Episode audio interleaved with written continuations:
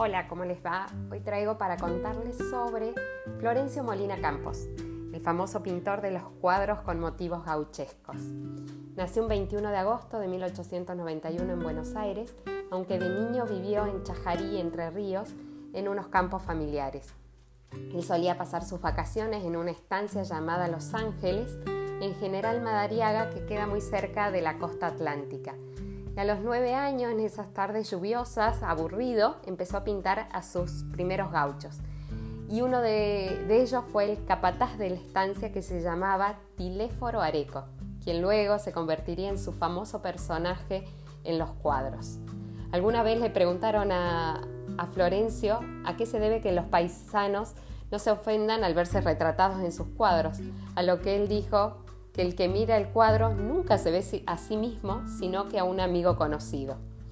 Para pintar sus cuadros usaba una técnica que consistía en pintar primero los cielos, luego hacías las figuras, las pintaba y el detalle final siempre eran los ojos.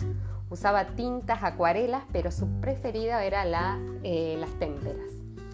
Su primer muestra importante fue en 1926 en la exposición rural Dice que su stand eh, medía más o menos 20 metros cuadrados y estaba tapizadas todas las paredes eh, de piso a techo con sus cuadros. Hasta había que agacharse para verlos de la parte inferior.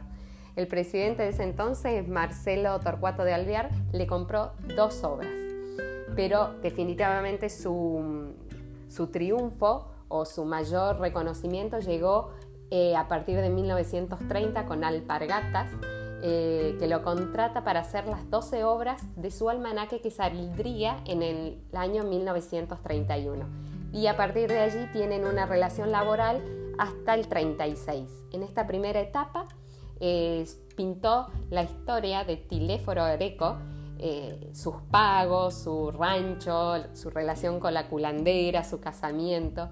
Y luego se interrumpe esta relación con Alpargastas hasta que que retorna en 1940 hasta 1945. En este momento, en esta etapa, perdón, eh, ya las obras no van a ser tan gauchescas, sino que muestra otras, otras regiones de Argentina. Tan famoso se hizo su personaje Tiléforo que fue llevado a la radio y su voz era la del propio Molina Campos. Los almanaques de Alpargata le permitieron estar eh, en estaciones de tren, en almacenes, en pulperías, se llegaron a imprimir 18 millones de láminas. Pero no solo ese fue su trabajo, sino que también hizo otras tiras humorísticas, por ejemplo, en el diario La Razón, una inspirada en la prehistoria eh, con cavernícolas, pero como si estuvieran en el siglo XX. Fue reconocido en Estados Unidos, sus obras fueron expuestas en la Biblioteca de Nueva York y en la Universidad de Texas y hay una obra que es conocida que es del gaucho Lindor en un potro en Nueva York. Tuvo relación con Walt Disney, quien estaba muy interesado en contratar a Florencio para supervisar unas películas. Eh, Walt Disney vino a la Argentina en 1941 para conocer el país donde estaban las cosas curiosas que pintaba Florencio. Ellos se encontraron en Río de Janeiro, pero no llegaron a buenos términos.